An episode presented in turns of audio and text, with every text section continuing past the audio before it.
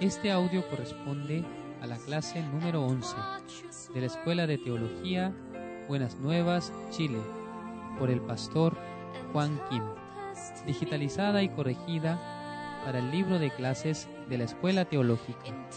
Lee a continuación Evangelista Christopher Muñoz. Buenos días.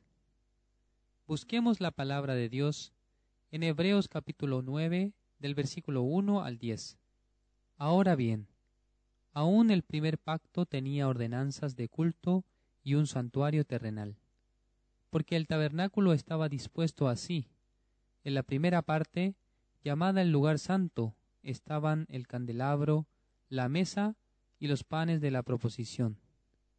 Tras el segundo velo estaba la parte del tabernáculo llamada el lugar santísimo, el cual tenía un incensario de oro y el arca del pacto cubierta de oro por todas partes, en la que estaba una urna de oro que contenía el maná, la vara de Aarón que reverdeció y las tablas del pacto, y sobre ella los querubines de gloria que cubrían el propiciatorio, de las cuales cosas no se puede ahora hablar en detalle. Y así dispuestas estas cosas, en la primera parte del tabernáculo entran los sacerdotes continuamente para cumplir los oficios del culto. Pero en la segunda parte, sólo el sumo sacerdote una vez al año, no sin sangre, la cual ofrece por sí mismo y por los pecados de ignorancia del pueblo, dando el Espíritu Santo a entender con esto que aún no se había manifestado el camino al lugar santísimo entre tanto que la primera parte del tabernáculo estuviese en pie, lo cual es símbolo para el tiempo presente, según el cual se presentan ofrendas y sacrificios que no pueden hacer perfecto en cuanto a la conciencia al que practica ese culto, ya que consiste sólo de comidas y bebidas, de diversas abluciones y ordenanzas acerca de la carne, impuestas hasta el tiempo de reformar las cosas. Esta palabra detalla el funcionamiento del tabernáculo de reunión. Veamos en el versículo 9 que dice, lo cual es símbolo para el tiempo presente, según el cual se presentan ofrendas y sacrificios que no pueden hacer perfecto en cuanto a la conciencia al que practica ese culto. Dios le ordenó a Moisés que hiciera el tabernáculo de reunión terrenal, como una copia del tabernáculo de reunión celestial, para dar a conocer exactamente cómo funcionaba este último en el cielo. La ley nos enseña que cada vez que una persona comete pecado, debe traer una ofrenda en holocausto. Para ello, antes de realizar el sacrificio, es necesario imposición de manos en la ofrenda para trasladar el pecado y luego degollarlo. Con esa sangre deben pintarse los cuatro cuernos del altar del holocausto y cubrir los pecados. Esa es la manera en que el pecado cometido es limpiado. Luego, se limpiaba el pecado del pueblo una vez al año por medio del sumo sacerdote. En el versículo 7 dice, Pero en la segunda parte, sólo el sumo sacerdote una vez al año, no sin sangre, la cual ofrece por sí mismo y por los pecados de ignorancia del pueblo. Por la orden de Dios, el sumo sacerdote Aarón tenía derecho para limpiar el pecado de Israel una vez al año, a través del sacrificio de los machos cabríos, pero tal como aparece en Hebreos capítulo 9, versículo 9 que dice, lo cual es símbolo para el tiempo presente, según el cual se presentan ofrendas y sacrificios que no pueden hacer perfecto en cuanto a la conciencia al que practica ese culto. Esta ofrenda no podía hacerlos perfectos. Esto está explicando que por medio de las ofrendas que se hacían por la ley no se podía obtener la justificación ni la santificación para los pecadores, porque solamente limpiaba el pecado momentáneo, hay muchos que actualmente creen que la sangre de Jesucristo limpió únicamente el pecado de Adán, y por ese motivo piensan que deben limpiar el pecado que comete constantemente por medio de la oración, pero es algo totalmente incorrecto. El sacrificio de Cristo y el de los animales es totalmente diferente, pues estos últimos tienen una vida finita.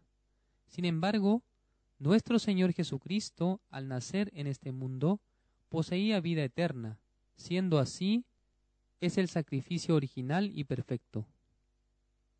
Dios nos muestra claramente la diferencia entre la sangre de Jesús y la sangre de las ovejas por medio de la palabra.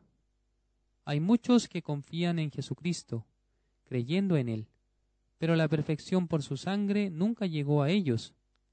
Por eso, como no pueden sentirse perfectos, se apoyan en sus obras. A través de la ley, nadie puede ser justificado delante de Dios. Después de comenzar a congregarse, la gente aprende los mandamientos, conoce con profundidad sobre el pecado y así es como puede mirar su verdadera maldad, reconociéndose pecador. Y es por eso que el conocer la ley no es suficiente, sino que también hay que ser perdonado del pecado para ser justo, santo y perfecto. Veamos Hebreos capítulo 9, versículo 11, que dice así, Pero estando ya presente Cristo, sumo sacerdote de los bienes venideros, por el más amplio y más perfecto tabernáculo, no hecho de manos, es decir, no de esta creación. Hay muchos que nunca han escuchado sobre el tabernáculo de reunión que está en los cielos, y debido a que ignoran su existencia, no saben de la obra realizada por nuestro Señor Jesucristo. Llamamos y conocemos a Jesús como Cristo. Cristo es ser rey, sacerdote y profeta. La gente con facilidad reconoce a Jesucristo como rey, pues con su palabra podía trabajar haciendo milagros y curando las enfermedades. También en su rol de profeta transmitiendo la palabra de Dios. Pero, en relación con el área de trabajo de sumo sacerdote celestial, no saben lo que hizo realmente. Y sin saber acerca del tabernáculo de reunión celestial que está en el cielo, las personas no pueden creer en la obra de Jesucristo que trajo la perfección. No alcanzan a entender exactamente ese punto. Por eso la palabra de Dios dice en el versículo 12, y no por sangre de machos cabríos ni de becerros, sino por su propia sangre, entró una vez para siempre en el lugar santísimo, habiendo obtenido eterna redención.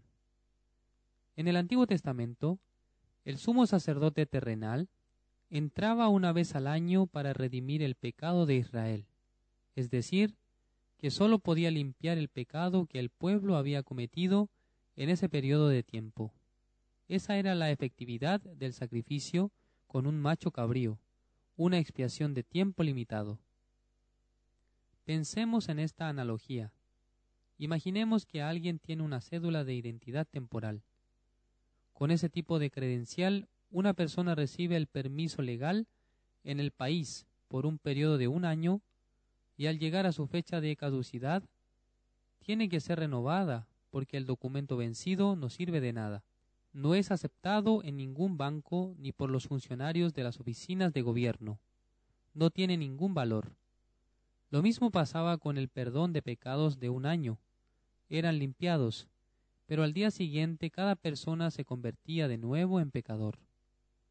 Jesucristo entró en el lugar santísimo, en el tabernáculo de reunión celestial, y se presentó ante Dios con su propia sangre. Mientras estaba en la cruz, derramó toda su sangre para que ésta tuviera validez eternamente. Por eso la palabra dice, habiendo obtenido eterna redención.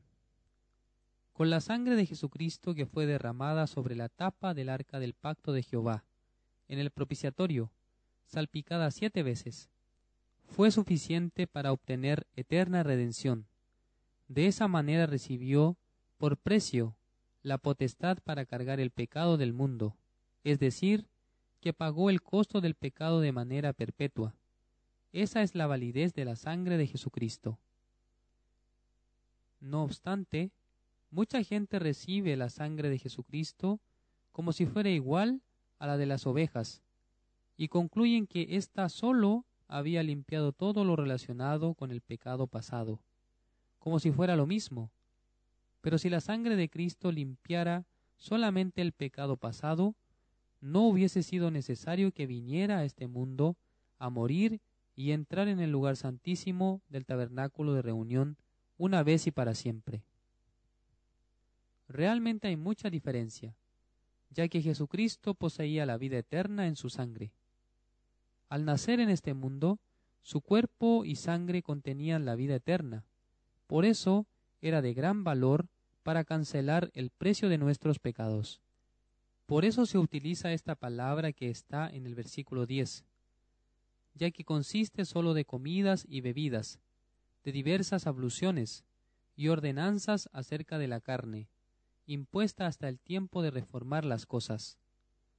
Aquí se habla de la reforma, cuando Jesucristo murió en la cruz, Él hizo la redención eterna. Entonces, y por ende, la reforma. Esta consistía en la ley del nuevo pacto, que se estableció por el derramamiento de su sangre. No debemos permanecer en el Antiguo Testamento, el Antiguo Pacto, sino que tenemos que ser parte del nuevo pacto. Una persona que considera que está aún en el Antiguo Pacto siempre va a procurar realizar buenas obras y cumplir los mandamientos para ser salvo, justo y perfecto. Eso es un gran error porque ningún ser humano será justificado delante de Dios por sus obras. Así lo dice el Señor. Pero las personas menosprecian esa palabra de Dios y solamente confían en su pensamiento.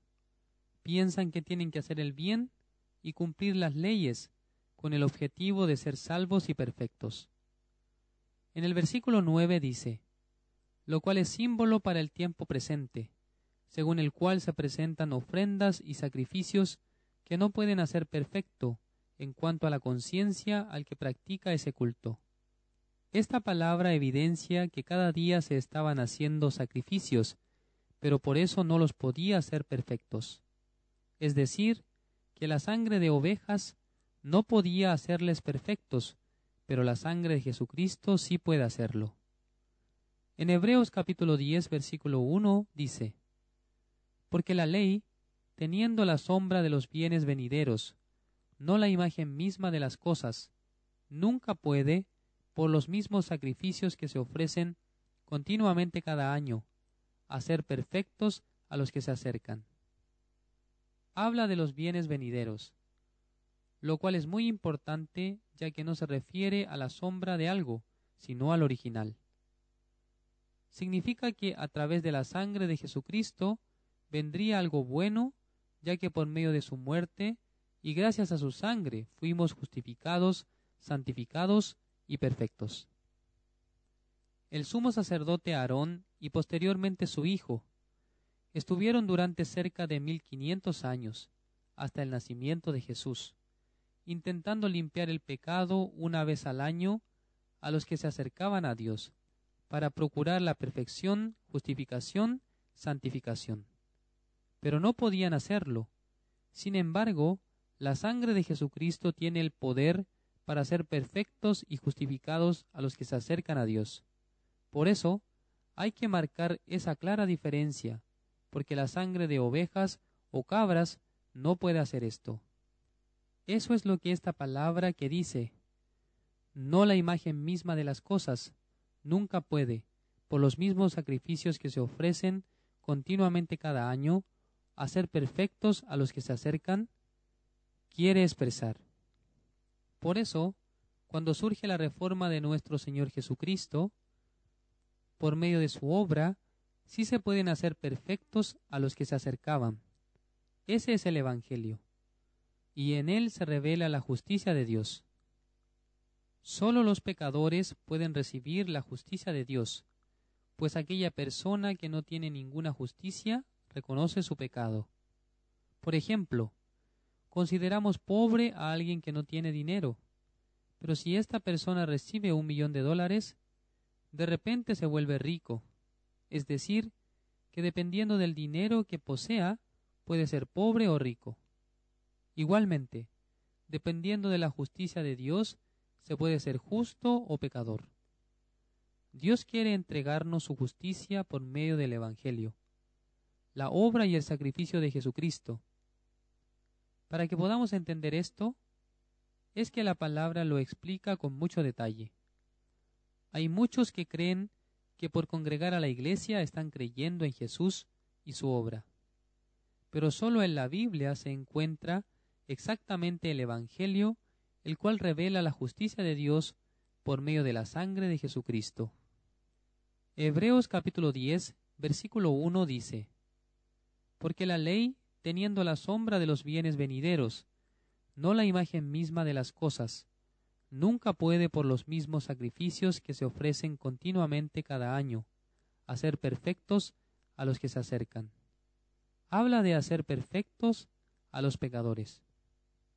Ahora, comparando esto con Hebreos capítulo 9, versículo 12, dice, Y no por sangre de machos cabríos ni de becerros, sino por su propia sangre, entró una vez para siempre en el lugar santísimo, habiendo obtenido eterna redención. La redención que se hizo por medio del sumo sacerdote Aarón solamente cubría el periodo de un año, pero Jesucristo tenía la capacidad de obtener la eterna redención.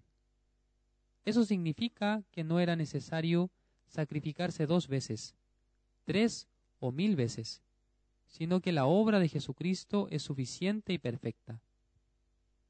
Por esa razón, Dios nos habla acerca del Evangelio y la obra de Jesucristo. En Hebreos capítulo 10, versículo 10 dice, En esa voluntad somos santificados mediante la ofrenda del cuerpo de Jesucristo, hecha una vez para siempre. Es decir, que según la voluntad de Dios somos santificados. Anteriormente éramos pecadores, sucios e inmundos pero creyendo en la sangre de Jesucristo que hizo la redención eterna, llega la fe verdadera a nuestro corazón, y por eso podemos decir que somos santificados por la sangre de Jesucristo, y la validez de este sacrificio es para siempre, así como lo dice la palabra de Dios. En el versículo once dice, Y ciertamente todo sacerdote está día tras día ministrando y ofreciendo muchas veces los mismos sacrificios, que nunca pueden quitar los pecados. Aquí nos habla de cómo el sacerdote está ministrando cada día, recibiendo las ofrendas de aquellos que llegan delante de Dios para limpiar su pecado. Pero aunque realice sacrificios y ponga la sangre en los cuernos del altar del holocausto, nunca podía quitarlo. Para ello, los sacrificios tendrían que tener validez eterna, pero los sacrificios de animales solo pueden quitar el pecado pasado y no el pecado futuro. Por eso, después de realizarse la ofrenda, si la persona cometía pecado nuevamente, vuelve a su condición de pecador. En el versículo 12 dice, Pero Cristo, habiendo ofrecido una vez para siempre un solo sacrificio por los pecados, se ha sentado a la diestra de Dios esta palabra comienza diciendo, pero Cristo, lo que quiere decir que viene algo totalmente contrario al versículo 11. Todos los sacerdotes durante mil quinientos años, día tras día ministraban de pie, sin descanso, se levantaban, mataban y rociaban la sangre. Pero en el caso de Jesucristo, su trabajo fue realizado una vez y para siempre. Un solo sacrificio por los pecados y luego se ha sentado a la diestra de Dios. Si le preguntamos a Jesucristo por qué no trabaja y limpia nuestros pecados, Él nos dirá que ya terminó su trabajo. Por eso antes de morir en la cruz dijo, consumado es, lo que significa que terminó su obra y ahora está sentado esperando a que llegue el tiempo de venir por segunda vez al mundo. El versículo 13 dice, de ahí en adelante esperando hasta que sus enemigos sean puestos por estrado de sus pies. Aquel que se declara pecador, aunque Jesucristo murió por su pecado, es el enemigo de Cristo. La verdad es que los hombres son pecadores. Nacieron con pecado y lo cometen continuamente. Pero Jesucristo cargó con él, murió y realizó la redención eterna, y ahora está sentado a la diestra de Dios. Eso es lo que dice la palabra de Dios, en lo que debemos creer. Por medio de la ley, no se puede obtener la perfección. Entonces comparemos el libro de Hebreos capítulo 10, versículo 14, dice, porque con una sola ofrenda hizo perfectos para siempre a los santificados. Con Hebreos capítulo 9, versículo 9 que dice, lo cual es símbolo para el tiempo presente, según el cual se presentan ofrendas y sacrificios que no pueden hacer perfecto en cuanto a la conciencia al que practica ese culto. Dice que los sacrificios hechos mediante la ley no podían hacer perfectos a los que se acercaban. Ellos mataban y daban ofrendas, pero no podían ser perfectos en cuanto a la conciencia. Pero según el versículo 14 que dice, porque con una sola ofrenda hizo perfectos para siempre a los santificados. Vemos algo totalmente diferente. Aquí aparece la obra de Jesucristo que trajo la perfección. Esto es lo que debemos creer, que Jesucristo nos justificó, santificó e hizo perfectos para siempre. Aquel que cree esto es alguien que confía en la obra de Jesucristo. Romanos capítulo 5 versículo 19 dice, Porque así como por la desobediencia de un hombre los muchos fueron constituidos pecadores, así también por la obediencia de uno los muchos serán constituidos justos. Esta palabra es un resumen del Evangelio. En un principio dice, porque así como por la desobediencia de un hombre, los muchos fueron constituidos pecadores, donde nos explica cómo a través de la desobediencia de Adán, automáticamente los muchos fueron constituidos pecadores. Las personas piensan que si cometen pecados, son pecadores, y si no, no lo son. Pero la palabra de Dios dice que por la desobediencia de Adán fuimos constituidos pecadores. Es culpa de Adán. Luego dice, así también. Esta es una palabra muy importante, ya que significa que de la misma manera, así también por la obediencia de uno, los muchos serán constituidos justos. Para ser justo, no depende de las obras, sino que sólo una persona tenía que obedecer delante de Dios para justificación, Jesucristo. Él hizo la redención eterna y luego se sentó a la diestra de nuestro Dios. Entonces significa que ya terminó su obra. Él obedeció. Antes de morir, Jesucristo estaba orando pidiéndole a su Padre que pasara esa copa de él, refiriéndose a su muerte, pero luego dice, no se haga mi voluntad, sino la tuya. Entonces aceptó la voluntad de Dios. De esa manera murió en la cruz en vez de nosotros, para que se acabaran todos nuestros pecados y Dios nos llamara justos. Para comprender esto, Dios nos explica por medio de Romanos capítulo 3, versículo 23. Por cuanto todos pecaron y están destituidos de la gloria de Dios. Aquí se muestra la obra de los hombres del mundo. Todos pecaron. Luego, el versículo 24 dice, siendo justificados gratuitamente por su gracia, mediante la redención que es en Cristo Jesús. En cambio aquí aparece la obra de Jesucristo. El tipo de redención que Cristo hizo es eterna, no temporal hecha una sola vez para siempre, habiendo obtenido eterna redención. Si una persona cree en esto, entonces será justificado. La palabra dice que somos justificados por la redención de Jesucristo, pero algunos piensan que somos pecadores, porque están cometiendo pecados continuamente.